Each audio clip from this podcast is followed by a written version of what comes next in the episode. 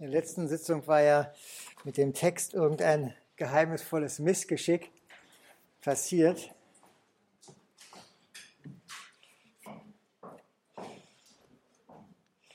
Es gibt hier wahrscheinlich irgendwelche Viren, die Seiten wegfressen oder sowas.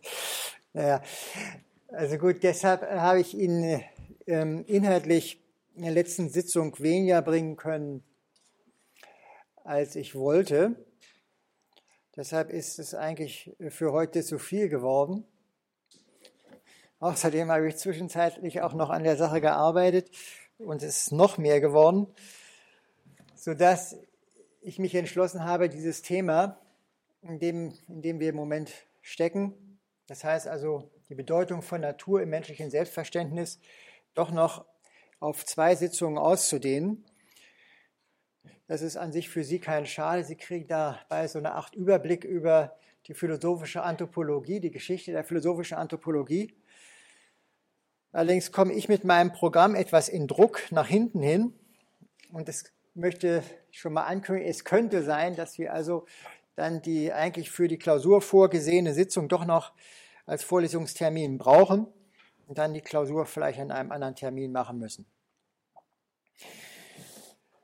Gut, also ich hatte ja schon angekündigt, dass wir uns heute das Thema Animalrationale vornehmen äh, wollen, äh, was natürlich für äh, die Frage nach Natur im menschlichen Selbstverständnis eigentlich eine klassische Selbstauffassung des Menschen ist und eben genau diese beiden Teile enthält, die ich Ihnen ja äh, von ihrem Ursprung bei Antiphon her dargelegt habe, nämlich Natur und Nicht-Natur, nicht Animalität und Rationalität. Und das sozusagen macht dann die Definition des Menschen aus.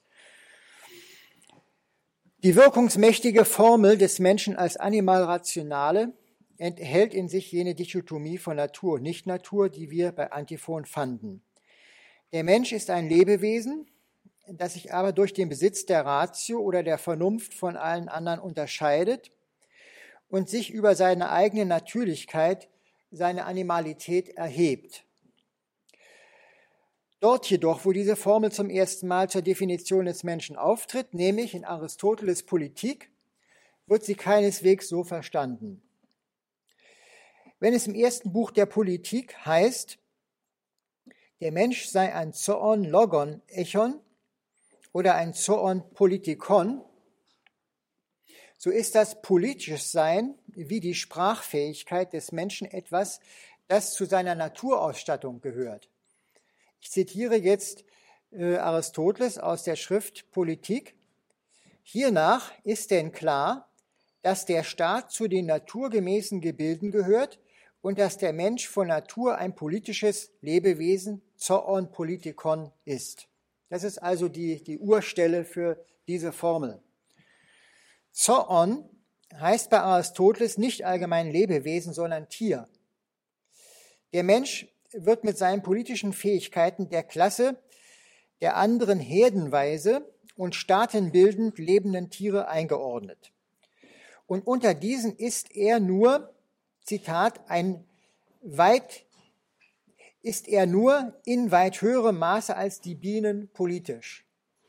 Also Sie sehen, das Politischsein beim Menschen ist nur eine Steigerung des Politischseins, was schon bei den Tieren vorkommt. Das Logon Echon meint in diesem Zusammenhang seine Sprachfähigkeit und diese findet sich auch bei anderen Tieren. Der Mensch ist auch hier nur eine Steigerungsform im Rahmen der Natur, insofern er nicht nur das Angenehme und Unangenehme, sondern auch das Nützliche und Schädliche und das Gerechte und Ungerechte artikulieren kann. Der Mensch ist also bei Aristoteles als staatenbildendes und sprachfähiges Wesen durchaus Natur, beziehungsweise Aristoteles sieht Natur so, dass die Ausbildung dieser Fähigkeiten durchaus in ihrer Reichweite liegt. Wir haben allerdings gesehen, dass Aristoteles den Menschen durch Teilhabe an der ewigen Vernunft durchaus erhaben sieht über all das, womit er qua Lebewesen ausgestattet ist. Das war eine Stelle, die ich Ihnen schon zitiert habe aus der Schrift De Anima, wo es hieß, dass äh, alle Lebewesen eine eine ganze Reihe von Seelen haben, die, die Ernährungsseele, die Fortpflanzungsseele, die Wahrnehmungsseele und der Mensch hat noch die Vernunft. Und die ist unsterblich, also eine typisch andere, eben sozusagen nicht äh, zur Grundausstattung des Lebewesens gehörende Seele. Dass die Ausstattung mit der Fähigkeit zu Politik und Technik und Sprache nicht nur eine Steigerung seiner animalischen Ausstattung ist, sondern die Menschen fundamental von anderen Tieren unterscheidet und ihn im Prinzip auch im Gegensatz zu seiner eigenen Animalität bringt, war schon zuvor von den Sophisten formuliert worden.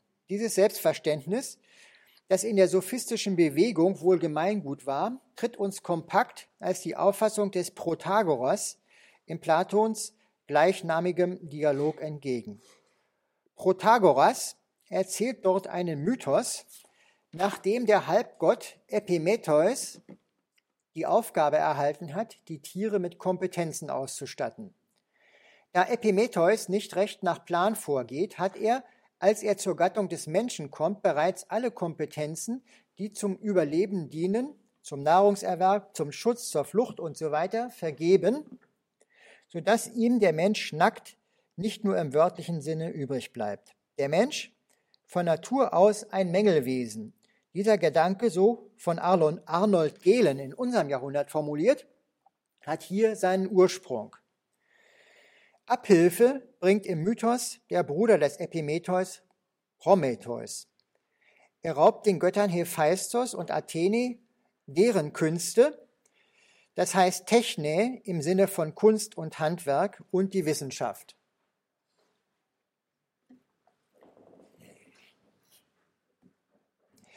Auch ausgestattet mit diesen Möglichkeiten ist der Mensch noch nicht überlebensfähig. Er kann sich zwar ein angenehmes Leben einrichten, sich aber noch nicht zur Abwehr von Gewalt oder auch zur Ausübung von Gewalt zu Gemeinschaften organisieren. Diese Fähigkeiten, diese Fähigkeit wird dann den Menschen von Zeus selbst verliehen. Es ist die Politikä Techne, deren Kern an dieser Stelle mit der Formel eidos kai dike, also Recht und Scham oder Sittlichkeit und Rechtsgefühl definiert wird. Man sieht also, dass nach diesem Mythos der Mensch als Mensch in einem radikalen Gegensatz zu den anderen Lebewesen gesetzt wird, speziell zu den Tieren. Der fundamentale Unterschied wird bereits als ein Unterschied der Herkunft der jeweiligen Fähigkeiten formuliert. Für den Menschen sind die Kompetenzen entscheidend, die nicht von Natur aus sind, sondern die Gaben der Götter sind. Dieser Unterschied wird durch die Einbettung des Mythos in die Kontroverse zwischen Sokrates und Protagoras noch einmal, und zwar ganz unmythologisch, verdeutlicht.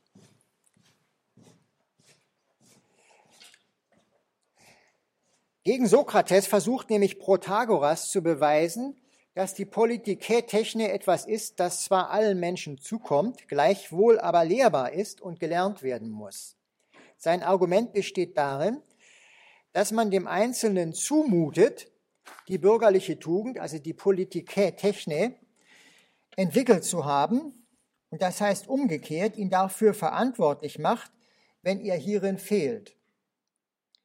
Er folgert daraus, jetzt zitiere ich also aus äh, Platons Dialog Protagoras, also der sagt Protagoras, dass sie die Menschen nicht glauben, man habe sie, die Politikä Techne von Natur, und sie komme ganz von selbst, sondern sie sei allerdings lehrbar, und durch Fleiß habe sie jeder erlangt, der sie erlangt habe.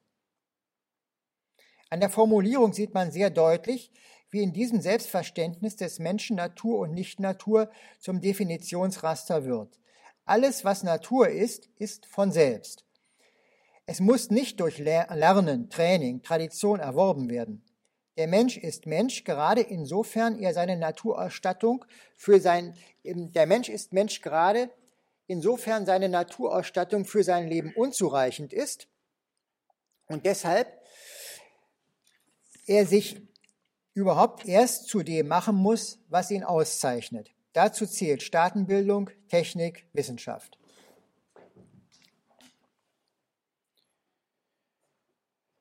In der Auffassung, dass das, was den Menschen auszeichnet, im Gegenzug zur Natur und zur Kompensation natürlicher Mängel entwickelt werden müsse, ist Protagoras bereits in seiner Zeit widersprochen worden.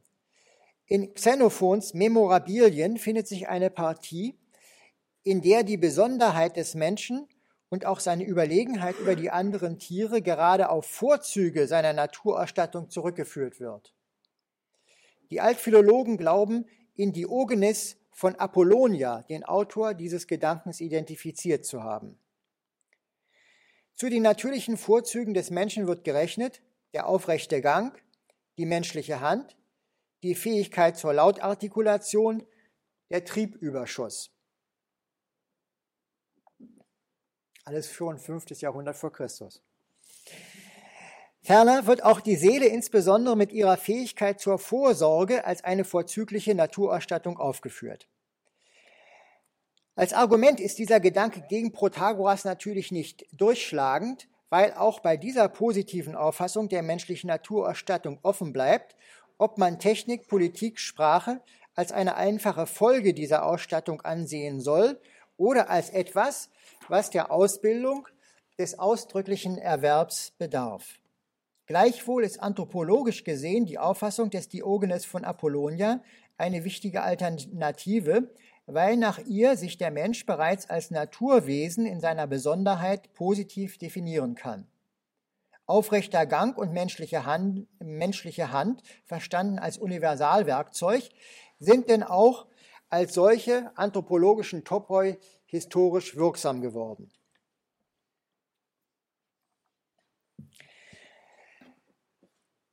Die anthropologische Position von Arnold Gehlen kann als eine Vermittlung der durch Protagoras und Diogenes von Apollonia repräsentierte Alternative angesehen werden.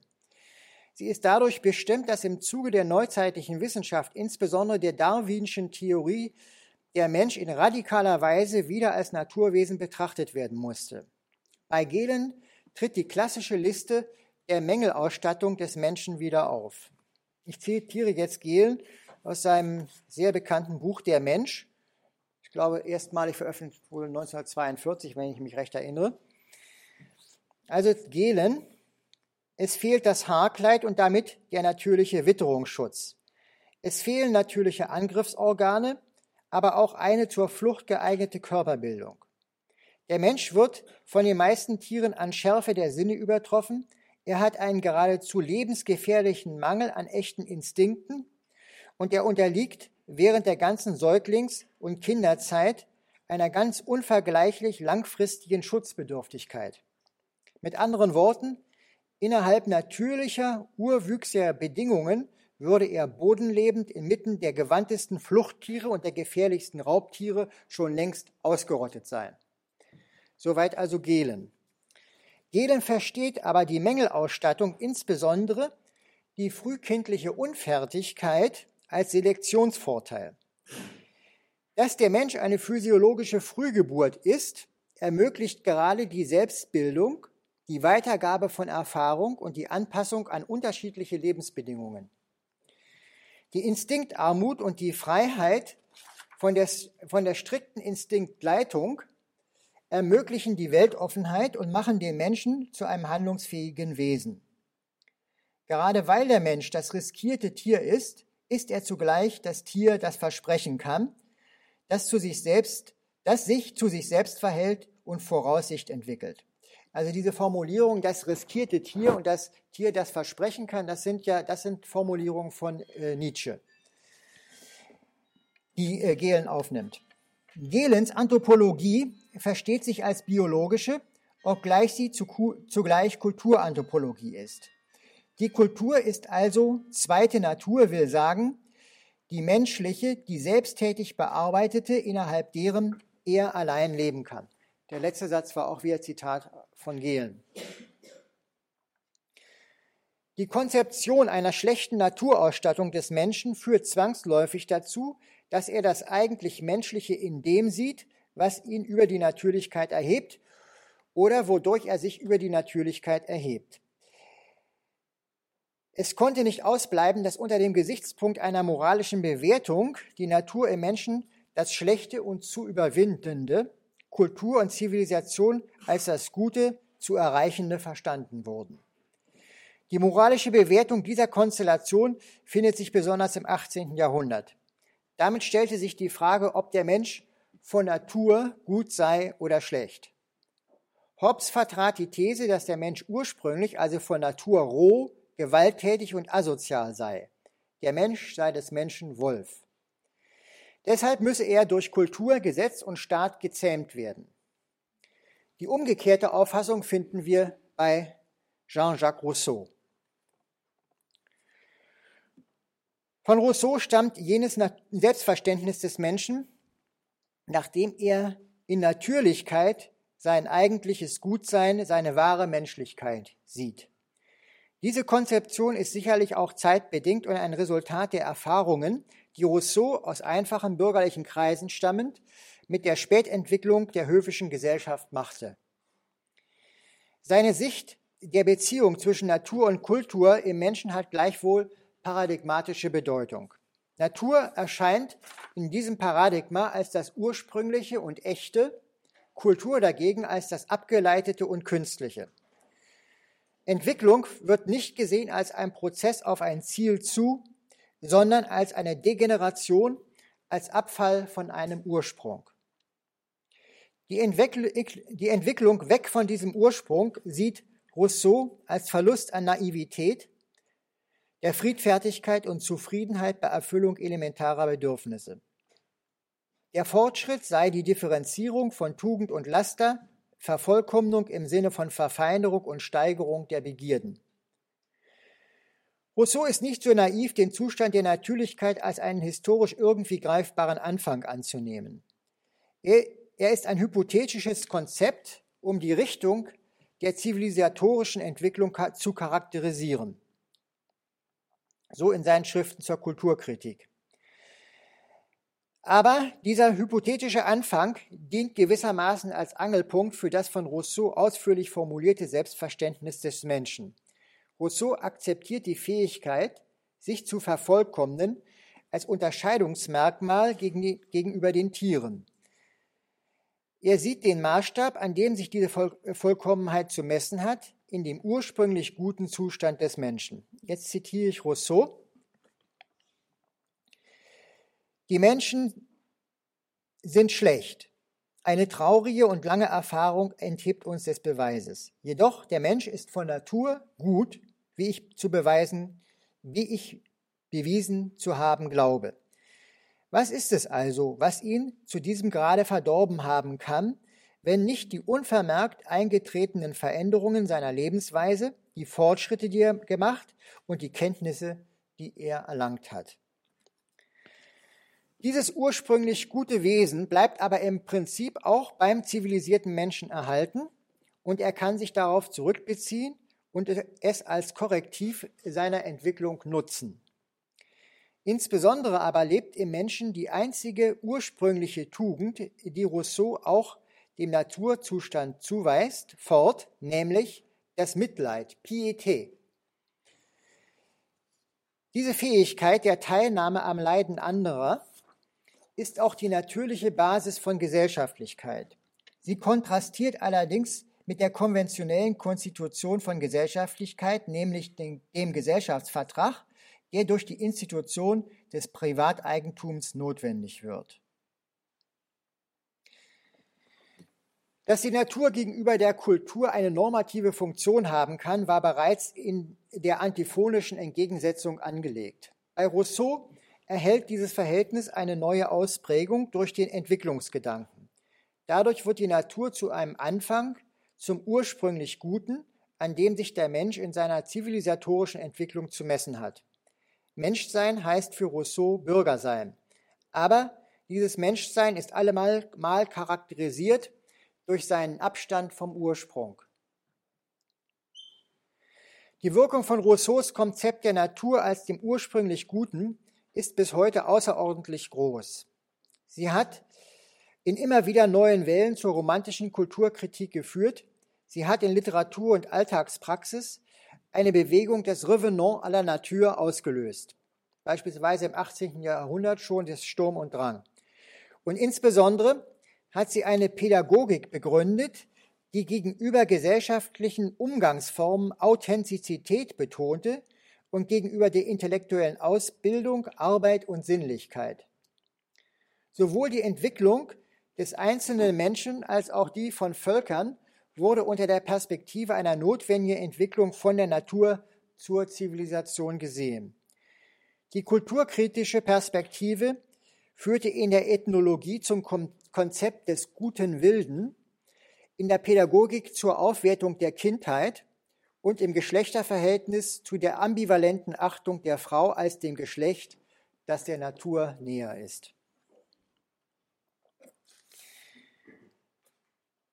Damit haben Sie bereits einige Grundspielarten der Konstellation Zorn, Logon, Echon, also Animalrationale vor Augen. Und jetzt komme ich eigentlich zu dem zentralen Beispiel, nämlich Kant, kantische Anthropologie. Bei Kant hat das Selbstverständnis des Menschen als Animalrationale seine deutlichste und zugleich komplexeste Ausprägung erfahren. Die beiden Anteile, Animalität und Rationalität, treten radikal auseinander und sind zugleich unlösbar aufeinander bezogen. Das erweist sich schon im kantischen Naturbegriff. Natur ist bei Kant nicht das, was von sich her da ist, das Selbstständige und Selbsttätige, sondern Natur ist Erscheinung. Das heißt, dass Natur ist, nur ist, was sie ist in Bezug auf den Menschen. Sie ist, wie es in Kants Schrift Metaphysische Anfangsgründe der Naturwissenschaft heißt, im materialen Sinne der Inbegriff aller Dinge vor dem äußeren Sinne. Dass Natur relational zum Menschen gedacht wird, heißt nun aber nicht, dass in dieser Relation der Mensch selbst als Natur vorkäme.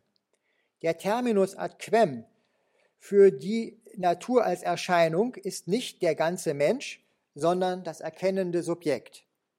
Was ein Menschen Natur ist, sein Leib, ist dem Menschen qua Subjekt auch nur Erscheinung. Der Mensch qua Subjekt ist jenseits der Erscheinung, gehört zum Bereich der intelligiblen Wesen oder der Dinge an sich. Dieser Status ist zugleich die Basis seiner Freiheit und damit seiner Existenz als moralischen Wesens. Freiheit wird gedacht als Unabhängigkeit vom Naturzusammenhang. Da der Begriff der Kausalität nur Gültigkeit hat für Natur, also die Erscheinung, ist der Mensch als intelligibles Subjekt Kausalzwängen nicht unterworfen. Der Riss zwischen Natur und Nicht-Natur, dem Empirischen und dem Intelligiblen, geht nun durch den Menschen mitten hindurch. Seine Wesensdefinition als Animalrationale wird verstanden als Ausdruck dieser Dichotomie. Der Mensch kann insofern er Lebewesen ist, also zur Natur gehört, nicht vernünftig sein. Er kann nicht zur Natur gehören, insofern er vernünftig ist. Diese Konstellation wird noch dadurch verschärft, dass Kant genau genommen den Menschen nicht als Animal rationale, sondern als Animal rationabile versteht. Die Vernünftigkeit könnte ja auch eine Gabe sein, die jedem Lebewesen der Gattung Mensch zukommt, eine Gabe der Götter, wie die Griechen meinten. Als Gegebenes, als Ausstattung des empirischen Menschen wäre sie nämlich dann für Kant Natur. Als empirischer Mensch ist der Einzelne aber nicht vernünftig. Er soll es werden. Also deshalb animal rationabile, ein Wesen, ein Lebewesen, was vernünftig werden kann und nicht was vernünftig ist. Also er soll es werden. Und das, darin ist Kant sich mit Rousseau und der Aufklärungspädagogik einig durch Erziehung, durch Zivilisierung, Kultivierung und Moralisierung soll der Einzelne sich zum vernünftigen Subjekt machen. Dabei ist ihm aber seine Natürlichkeit im Wege. Das gilt schon für den Bereich des theoretischen Verhaltens. Das empirische Subjekt nämlich denkt nicht nach den Kategorien, die objektive Erkenntnis ermöglichen und bringt seine Vorstellungen nicht zur notwendigen Einheit. Ich zitiere Kant aus der Kritik der reinen Vernunft. Das empirische Bewusstsein ist an sich zerstreut. Es soll sich dagegen durch Disziplinierung im Erkenntnisverhalten zum transzendentalen Subjekt stilisieren. Damit überschreitet das empirische Subjekt sich selbst auf ein intelligibles Wesen hin, auf sein intelligibles Wesen hin. Diese Verhältnisse sind noch deutlicher dann im Bereich des Praktischen. Der Mensch findet sich selbst vor als seinen Neigungen unterworfen, als Individuum vereinzelt und den Zwängen der jeweiligen Situation unterliegend. Diesen Abhängigkeiten, die seine Animalität, sein Lebewesensein ausmachen, kann er im Prinzip nicht loswerden. Gleichwohl kann er ein inneres System des Selbstzwanges ausbilden, nämlich durch Demütigung des Eigensinns und Achtung vor dem Gesetz, also ein System des Selbstzwanges, das ihm erlaubt, wenigstens derjenigen seiner empirischen Maximen zu folgen, die universalisierbar ist. Das ist der kategorische Imperativ. Ich zitiere Kant, das ist jetzt der kategorische Imperativ. Handele nur nach derjenigen Maxime, von der du zugleich wollen kannst, dass sie ein allgemeines Gesetz werde. Ein moralisches Subjekt zu sein verlangt also vom Einzelnen seine naturbedingte Partikularität zu überschreiten. Aber es ist wirklich interessant in dem ganzen Bau des kategorischen Imperativs, dass Kant damit rechnet, dass auch im moralisch guten Handel man durchaus nach empirischen Maximen verhält, sich verhält. Bloß man soll unter seinen Maximen diejenige auswählen, die verallgemeinerbar ist, also die ein allgemeines Gesetz werden könnte. Nicht? Es ist also der eigentliche Impuls, nicht? Äh, der äh, bleibt empirisch. Die radikale Dichotomie von Natur und intelligiblem Wesen könnte zu der Vermutung Anlass geben, dass der Einzelne quasi von einem transmundanen, einem jenseitigen Standpunkt die Natur erkennen könnte und frei wäre im Sinne einer Spontaneität, die von einem solchen jenseitigen Standpunkt ihren Ausgang nehme. Tatsächlich ist aber das Konzept des Menschen als Animal rationabile von der Art, dass Kant den empirischen Menschen radikal als Natur ansieht, damit aber verlangt, dass er sich sowohl in seinem theoretischen als auch in seinem praktischen Verhalten diszipliniert, sich quasi nach Vernunftprinzipien in Form bringt. Kants Anthropologie trägt dementsprechend den Titel Anthropologie in pragmatischer Hinsicht. Diesen Typ von Anthropologie versteht Kant im Gegensatz zur Anthropologie in physischer Hinsicht. Während die Anthropologie in physischer Hinsicht beschreibt, was der Mensch von Natur aus ist, geht es in der Anthropologie in pragmatischer Hinsicht darum, was er aus sich machen kann. Wir haben gesehen, dass es sich dabei um die radikale Durchdisziplinierung des empirischen Menschen auf dem Wege der Zivilisierung, Kultivierung und Moralisierung handelt. Die kantische Auffassung des Menschen als Animal Rationale enthält im Grunde zwei Möglichkeiten, die in der Folge auch auseinandertreten sollten. Der Gedanke, dass das Lebewesen Mensch durch Disziplinierungen wenigstens der Form nach vernünftig werden könne, sowohl im Denken wie auch im Handeln, entspricht dem Programm der Aufklärung einer Realisierung der Vernunft. Das Produkt dieser Realisierung der Vernunft ist auf der einen Seite die Wissenschaft als professionalisiertes kollektives Unternehmen zur Erzeugung objektiver Erkenntnis und auf der anderen Seite der moderne Verkehrs- und Berufsmensch. Auf beiden Zweigen ist durch innere Disziplinierung und äußere Kontrolle eine Ablösung von der Animalität gelungen, die gleichwohl individuell, teilweise bis zur Unkenntlichkeit verdrängt erhalten bleibt. Die andere Möglichkeit der Auslegung des Animal Rationale ist in der Dichotomie von Natur qua Erscheinung und intelligibler Welt vorgezeichnet. Sie besteht in der Möglichkeit des Menschen, sich als Geistwesen zu verstehen und das Bewusstsein auch einer anderen, bloß denkbaren Welt äh, zu haben und also im Bewusstsein dieser anderen Welt auch anzugehören und dieses Bewusstsein dann zu seinem eigentlichen auszubauen. Diese Möglichkeit ist, ist von Max Scheler in seiner Anthropologie auf den Begriff gebracht worden. Scheler also einer der philosophischen Anthropologen unseres Jahrhunderts.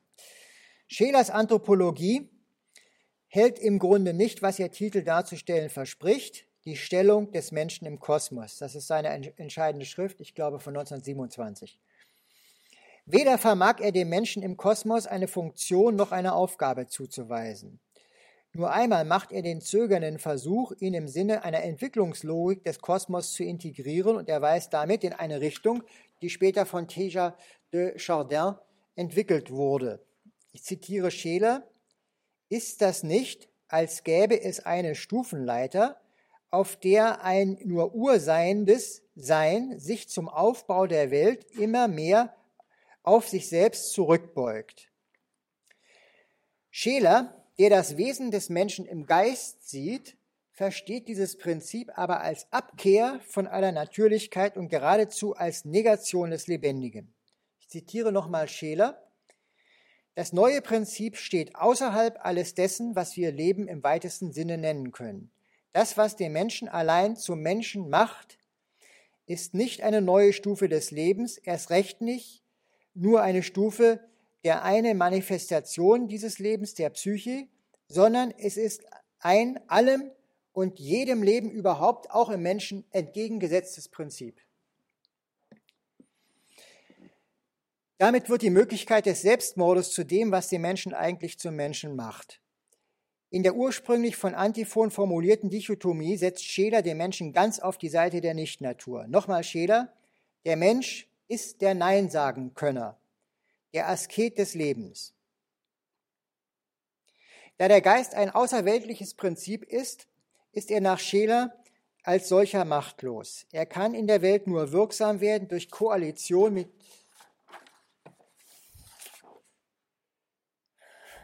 Jetzt atmen Sie mal. ah ja, doch, es geht weiter. Also er kann als solcher nur wirksam werden in der Welt durch Koalition mit materiellen Mächten. Scheler zögert zwar, diese indirekte Macht des Geistes im Lebendigen als Leitung oder Lenkung zu bezeichnen. Er bezieht sich deshalb auf die Vermittlung der Einbildungskraft, die den materiellen Triebkräften Bilder und Ideen vorhält, die sie im Sinne des Geistes organisieren. Also das war Max Scheler. Sie werden bemerken in dieser, dieser Vortragsart, dass ich die, die Autor nicht ganz der Reihenfolge nach äh, bringe, sondern eigentlich mehr sozusagen nach komplexen ordne. Und äh, den Scheler habe ich eben hier ihn zitiert als jemanden, der in der Dichotomie von Natur und Nicht-Natur so das eigentliche Mensch, äh, äh, Menschsein so wirklich im absoluten Gegensatz zur Natur sieht, als das Bionegative, wie es dann auch heißt. Das ist, glaube ich, eine Formulierung von Gottfried Benn. Gut.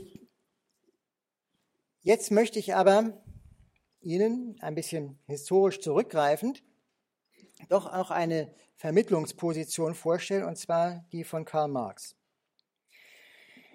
Die Dichotomie von Natur und Nicht-Natur im Menschen ist über große Strecken der europäischen Kulturgeschichte und insbesondere durch Kant im Sinne einer Emanzipation des Menschen von der Natur gedeutet worden. Seit Rousseau ist auch die umgekehrte Deutung denkbar. Die Trennung, die Distanzierung des Menschen von dem, was an ihm natürlich ist, wird als Entfremdung von der Natur gelesen. So bei Marx. Aber auch schon Schiller formuliert, dass die Natur bei uns aus der Menschheit verschwunden ist. Das ist aus seiner Schrift über naive und sentimentalische Dichtung 1796. Marx formuliert aber schärfer, insofern er die Entfremdung von der Natur zugleich als Entfremdung des Menschen von seinem, seinem eigenen Wesen sieht. Diese Wendung setzt allerdings ein grundsätzlich gegenüber der ganzen Tradition verändertes Denken über den Menschen voraus. Marx denkt den Menschen von der gesellschaftlich organisierten Tätigkeit, sprich von der Arbeit her. Die Arbeit als Grundbestimmung menschlichen Wesens enthält zugleich die Möglichkeit der Entfremdung von der Natur wie auch die Möglichkeit der Versöhnung mit der Natur. Indem Arbeit ins Zentrum menschlichen Selbstverständnisses rückt, wird ernst genommen, dass der Mensch ein Lebewesen ist, das wie andere sich durch Stoffwechsel mit der Natur reproduzieren muss. Indem der Stoffwechsel aber durch Arbeit vermittelt wird, ist er von vornherein ein menschlicher und ist in seinem Wie abhängig sowohl von gesellschaftlicher Organisation als von kulturellen Formen. Die Bedingungen entfremdeter Arbeit im Kapitalismus sind aber von der Art, dass das Menschliche gewissermaßen aus der Arbeitstätigkeit verschwindet und der Mensch in ihr zur bloßen Naturkraft degradiert wird. Dies ist in Ausbeutungsverhältnissen der Fall, bei denen der einzelne Arbeiter in der Arbeit nur noch seine Lebenskraft zum Zwecke ihrer puren Reproduktion verausgabt. Ihrem eigentlichen Sinne nach ist Arbeit aber nach Marx ein gesellschaftlicher Prozess, in dem durch Aneignung der Natur zugleich das menschliche Gattungswesen reproduziert wird und produziert wird. Ich zitiere Marx aus den Frühschriften, also aus den äh, politisch-ökonomischen Manuskripten genauer gesagt von 1844. Das praktische Erzeugen einer gegenständlichen Welt, die Bearbeitung der unorganischen Natur ist die Bewährung des Menschen als eines bewussten Gattungswesens. Dieser Prozess hat zwei Seiten, nämlich einerseits die Humanisierung der Natur. Durch die Aneignung der Natur durch Arbeit wird die äußere Natur quasi zum erweiterten Leib des Menschen. Die andere Seite ist die Realisierung des Gattungswesens des Menschen durch Arbeit. Nicht indem der Mensch sich individuell durch Arbeit reproduziert, wohl aber indem er durch Schaffung materieller wie kultureller äh, Werte und Werke die Lebensbedingungen der Menschen verändert, realisiert er das menschliche Gattungswesen. Das heißt, er arbeitet konkret an den materiellen Bedingungen des Menschseins. Jetzt zitiere ich wieder Marx. Also, die Gesellschaft ist die vollendete Wesenseinheit des Menschen mit der Natur, die wahre Resurrektion der Natur, der durchgeführte Naturalismus des Menschen und der durchgeführte Humanismus der Natur.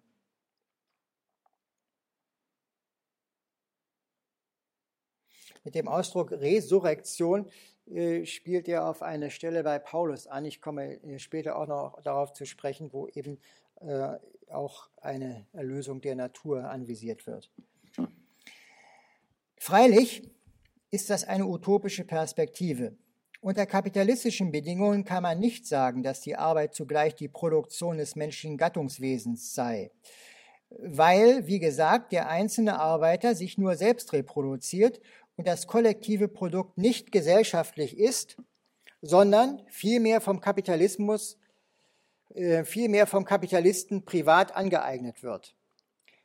Als entfremdet kann die Arbeit und damit die Beziehung des Menschen zur Natur überhaupt nur unter der Perspektive auf eine sozialistische Gesellschaft angesehen werden. Diese denkt Marx so, dass die Kollektivierung der Produktionsmittel es möglich machen soll, dass jede Arbeit unmittelbar gesellschaftlich ist.